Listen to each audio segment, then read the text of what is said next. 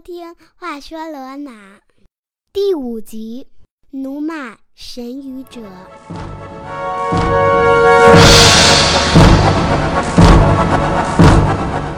上一集我们讲到了罗马的开国国王罗慕路斯消失在了一场风暴中。我想大家和我一样，听完都觉得太不可思议了。我们还提到了罗马王政时期七位国王的不合理性。以及人们是如何把不可考证的历史杜撰成知识快餐，提供给教科书的。今天我们来看看，在罗慕路斯死后，罗马这个年轻的国家史无前例地面临着选择王位继承人的问题，群龙无首，元老院充满了混乱和猜忌。罗马的第二位国王和罗慕路斯截然不同，他就是努马·庞培留斯，在节目中我们就叫他努马。首先，我们来看看上一集的拉丁语单词。上集我们提到的是 “pulus” 这个词，p u l l u s 这个词是一个简单的名词，相当于英语中的 “chicken”，作为鸡的总称。为什么我要讲这样一个普通的词呢？因为罗马人非常迷信，迷信的有些离谱，可以说简直就是荒谬。难怪高卢人总是说。Those Romans are crazy。这些罗马人都好疯狂。他们把很多东西赋予神圣的属性，比如雷声、森林、山脉、河流，甚至某种草药和蘑菇。这里我要特别强调的是，几乎所有家畜都以某种方式传递着神的旨意，连鸡和鹅这种最平常不过的动物也被罗马人赋予神性。但并不是说任何一只鸡都是神圣的鸡，只有那些被神灵选中的鸡，才能被人圈养在特殊的神庙供奉起来，享受到罗马人的尊敬，被赋予预测未来的能力。这些鸡是不会被人杀了吃掉的。你肯定要问了，鸡怎么预测未来呢？罗马祭司通过观察鸡在进食时的吃食方式，根据吃食方式的不同，做出行为解释。从而翻译出神的旨意。好，给你几秒钟放声大笑一下。但是在古罗马，人们并不觉得这是可笑的，对家畜所带来的神的旨意虔诚的不行。现在，让我们来看看本集的拉丁语单词 turpis。这个词用英文字母是这样拼写的：t u r p i s。在下一集节目中，我会详细解释这个词。感兴趣的朋友在收听本集播客的同时，可以在我的微信公众号“话说罗马”中查阅到这个词的含义，还有很多和节目相关的资料。你只需要在微信中搜索公众号“话说罗马”，点击关注。请记住，只需输入中文“话说罗马”四个字就能找到我，或者登录我的网站三 w 点儿话说罗马点 com。我再重复一遍：三 w 点话说罗马的全拼点 com。正式开始我们今天的故事。罗慕路斯，罗马的开国国王，唯一的执政者。他死后，这座城市爆发了一场危机，罗马城人心惶惶。人们不仅关心谁会是继任者，更重要的是，下一任国王会是来自哪个部落呢？没有了罗慕路斯的罗马城，以后的路该怎么走下去呢？元老院里，大家心怀鬼胎，不论是萨宾人还是罗马人，一心想要选一个自己人执政。多年以来，萨宾人对罗慕路斯还是有着几分敬畏的。一方面，他毕竟是罗马的开国国王；另一方面，罗马军事力量太强大，加上罗慕路斯本人骁勇善战。但是现在，终于不用再忍气吞声了。这么多年，萨宾人也是受够了。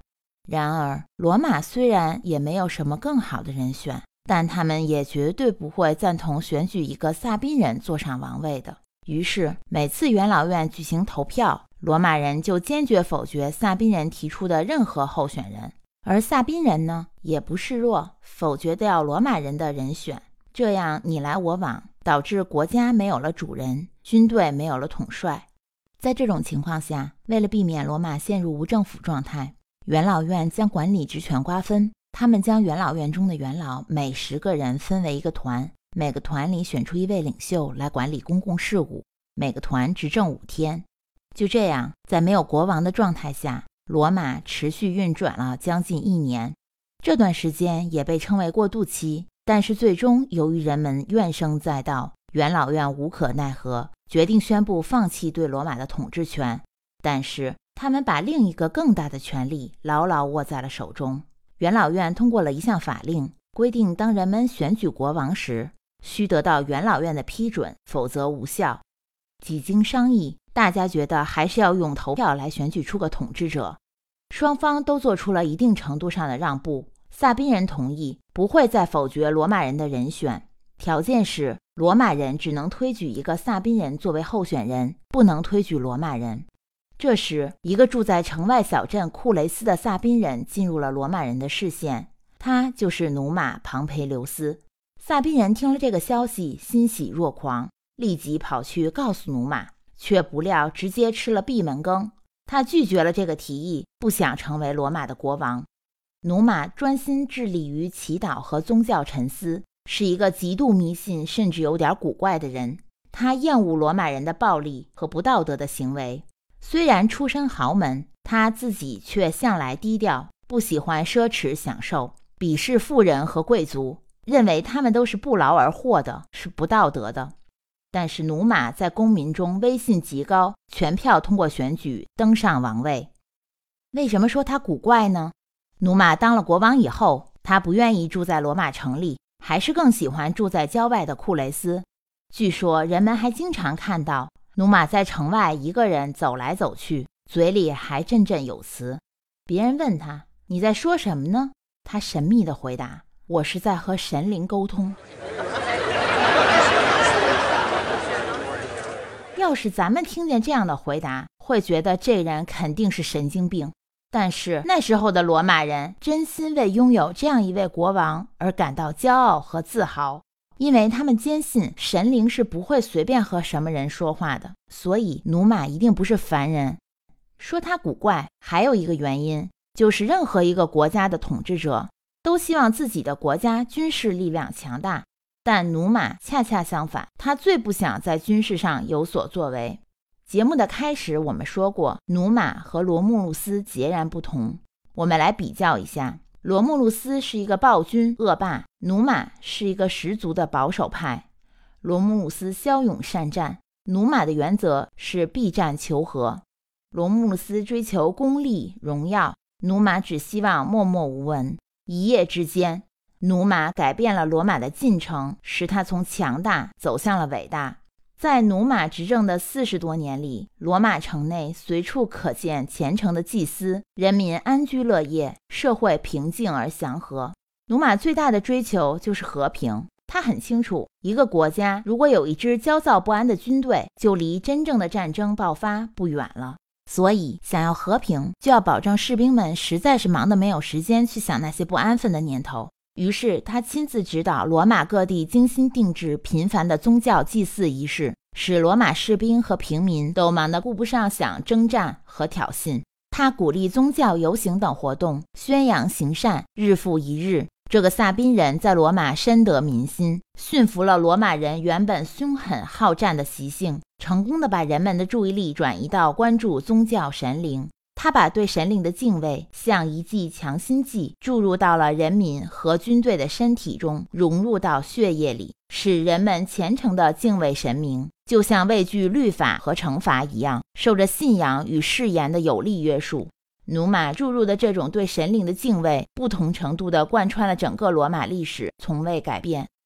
希腊哲学家、历史学家普鲁塔克在传记集中有一段话，我很喜欢，是这样说的：“也许没有任何必要用强制或恐吓的办法对待芸芸大众。当他们亲眼从自己的统治者一生中看到一个光辉夺目的德行榜样时，就会自愿走上智慧所指之路，就会同他们的君主取得一致。”使自己适应一种无可指摘、天赐福祉、充满友谊与和谐融洽的生活。一个国王若是能将这样的生活与这样的旗帜灌输给人民，便实在是国王中的佼佼者了。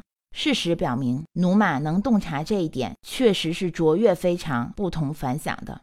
让我们一起综合起来看一看努马执政期间在各个方面做出的成绩。第一，努马创造了一个叫大祭司的职位。他统领罗马的所有宗教祭司，是终身制的职位。我觉得这个工作很酷，永远都不会失业。但是他真的是责任重大，而且非常忙。国王规定，一切宗教事务的进行都需要经过大祭司的同意，无论是公共事务还是私人事务，无论何种场合，都必须得到大祭司的首肯，以免罗马人荒废本民族的礼仪，转而接受外国的风化，导致敬拜行为的不规范。大祭司不仅掌管向天祈祷祭祀，还负责葬礼和超度亡魂，真是上天入地无所不能。不仅如此，他还要精通天象，预知闪电、地震等这样的异常现象，并要为此赎罪。这还兼职做了天气预报。大祭司在罗马还有着独一无二的特权，他可以对元老院甚至国王的命令说不。以后我们的节目中会有很多这样的事例。努马心里明白，在他死后，罗马城又会很快陷入战乱。下一任国王一定又是要把征战放在首位。一旦国王兼任了大祭司这个职位，那么他的努力将全部白费，宗教体系就会成为为王权服务的帮凶。于是，努马给未来的国王多权合一设置了一个绊脚石，规定罗马国王或最高统治者，甚至隶属罗马城邦的最高统治者。均不可成为大祭司的候选人。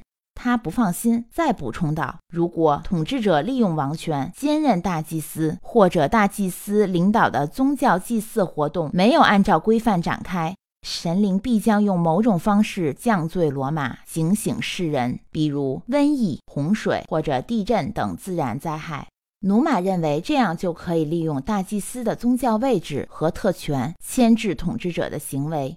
可是我听着有点诅咒的意思。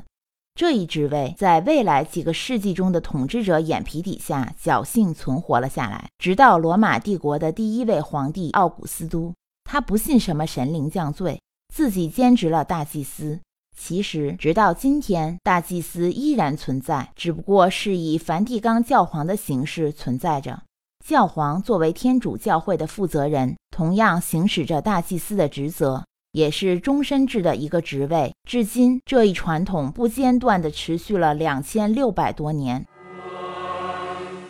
第二，努马修建了维斯塔修女神庙，之前我们提到过的维斯塔神庙。拉丁人、罗马人，还有周边城邦的人们，一直有着供奉修女的传统。但直到努马，维斯塔修女神庙被正式迁至罗马城内，修女的唯一职责就是要保持贞洁，要保证神庙中的火焰燃烧着，不能熄灭。国王还从国库中固定了一部分支出，用来支付真女的俸禄，提高了他们的工资。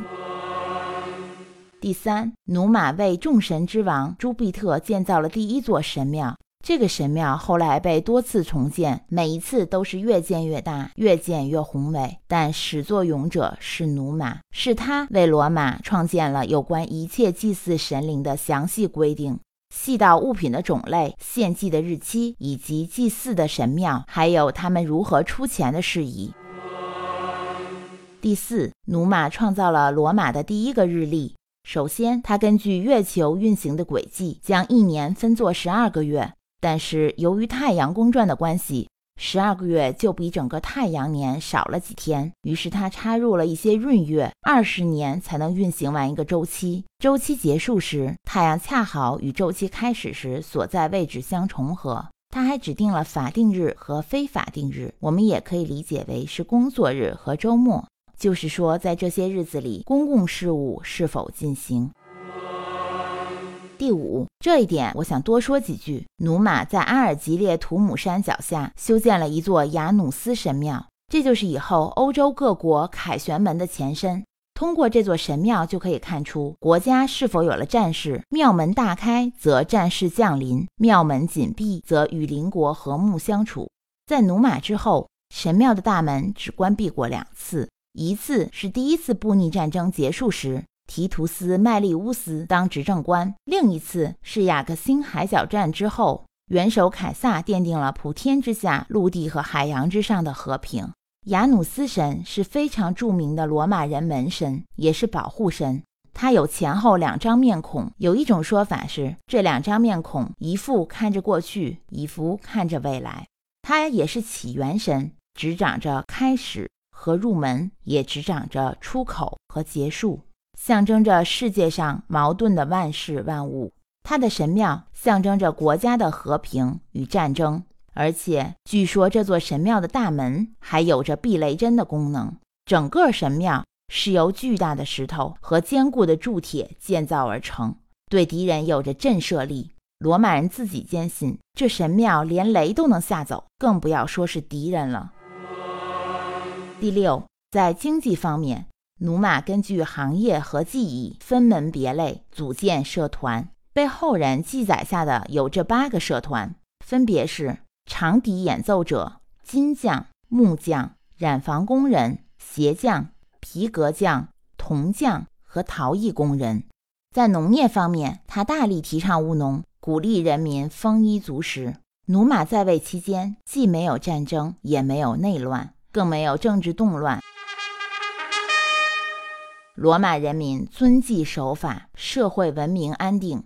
事实上，努马把信仰和对神灵的畏惧灌输进一群已经英勇善战的罗马人血液里，并非易事，可远比教给一群虔诚的信徒怎么作战难多了。但是他做到了。在统治后期，罗马引来了周围城邦对罗马的尊重。他们甚至认为，如果给罗马这样一个全民敬神的国家制造麻烦的话，是十分不敬的。不，我们不要去亵渎神明，让我们找别的小镇去攻击吧。史书中，努马无疑是罗马王政时期最为重要的国王之一。马基亚维利曾说。如果不是因为努马，罗马人简直就是一群野蛮的好战分子。罗马从一个只是拥有神灵的城邦，转变成了一个服务于神灵的城邦，这就是这个时代和以往时代的本质不同。努马·庞培留斯在位四十三年，于公元前六百七十四年去世。天下没有不散的宴席。罗马城和周围城邦的和平局面随着努马的去世而终结，罗马城再次陷入了继位之争，而这次群龙无首的状态比上次还要长，还要混乱。直到一个叫图鲁斯·赫提利乌斯的拉丁人当选罗马的第三位国王。历史学家对图鲁斯说的不多，但大家的口径却惊人的一致：罗马的第三位国王是一个彻头彻尾的恶霸。图鲁斯是个比罗慕路斯还要夸张的好战分子。他认为国家想要成长，必须去打仗。他继位后，先是恢复了一个音译为塞拉瑞斯的骑兵军团，这早先是由罗慕路斯创建，后来被努马废除了。军团由三百至五百名士兵组成，是国王的贴身护卫队，和国王形影不离。李维和其他历史学家。就这些士兵到底是步兵还是骑兵，没有一个统一的说法。但是“塞拉瑞斯”这个词在拉丁语中的意思是迅速的，所以我更加倾向于骑兵版本的说法。图鲁斯还给这些士兵月俸加倍，并公开表示对前任国王努马的鄙视，称他是一个虚伪的懦夫。下一集节目中，我们一起来看一看图鲁斯在执政期间的所作所为。他摧毁了罗马人的发源地阿巴隆加。在执政晚期，罗马人口壮大，发展迅速。但是，是什么使图鲁斯后悔莫及？总之，不管罗马有什么样的国王，他从未停止过发展的步伐。更多的故事，敬请收听下一集第六集《图鲁斯耕牛引发的血案》。如果你对我所讲的故事感兴趣，更多的内容可关注我公众号“话说罗马”。感谢大家的收听，我们下集《话说罗马》再见。